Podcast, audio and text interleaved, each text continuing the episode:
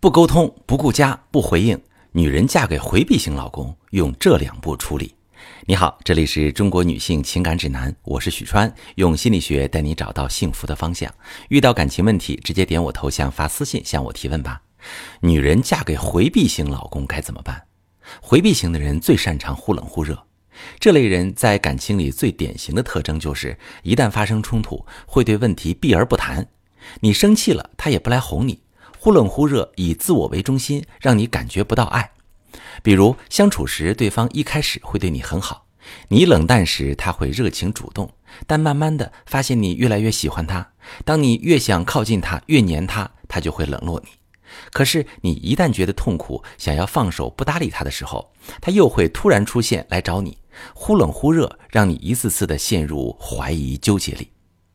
回避型的人并不是不需要亲密关系，而是他们天生对关系不信任，也不太会共情别人的需要。他们习惯了藏起来，独自舔舐伤口。在一起之后，他们会把感情距离控制在自己觉得舒服的状态下，既不要太远，也不要太近。太近他会觉得有压力、窒息；太远了又会觉得失去关系，对他们来说都是不安全的。这类人就像风，抓不到。但其实与忽冷忽热的回避型的人相处也是有办法的。第一步，稳如泰山。这个稳更是心态上的稳。不管你怎么样，我就这样。你热我也不过分热，你冷了我也还这样，不为所动，并不是说不带感情，而是不被对方带节奏。这需要修炼强大的心态，有独立丰盈的自我。这就需要我们人格得是完整的。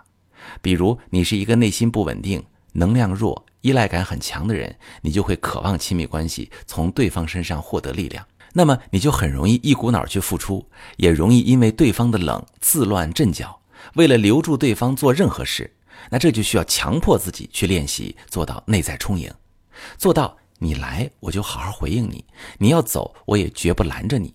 你要是不主动，我可以主动，但如果你没有回应。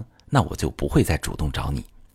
第二步，反其道而行之，做好上一步时，回避型的人会感到跟你相处是安全的、轻松的，没有窒息。